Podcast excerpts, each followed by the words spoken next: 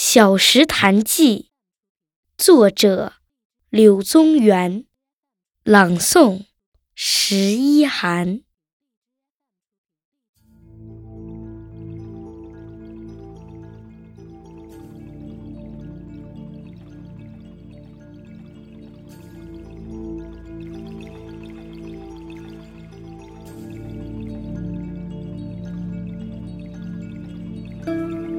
从小丘西行，百二十步，隔黄竹，闻水声。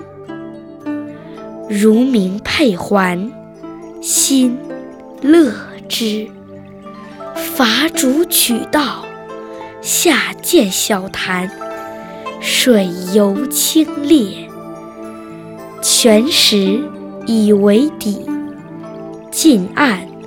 卷石底已出，为池，为屿，为堪，为岩。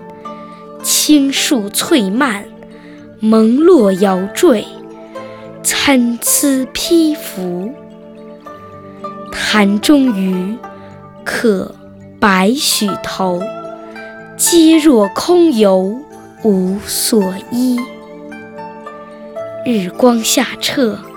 影不时上，已然不动。处而远视，往来翕忽，似与游者相乐。潭西南而望，斗折蛇形，明灭可见。其岸势，犬牙牁户，不可知其源。坐潭上，四面竹树环合，寂寥无人。凄神寒骨，悄怆幽邃。以其境过清，不可久居，乃寄之而去。同游者，吴武陵、龚古、余弟宗玄。立而从者，崔氏二小生，曰庶几，曰奉壹。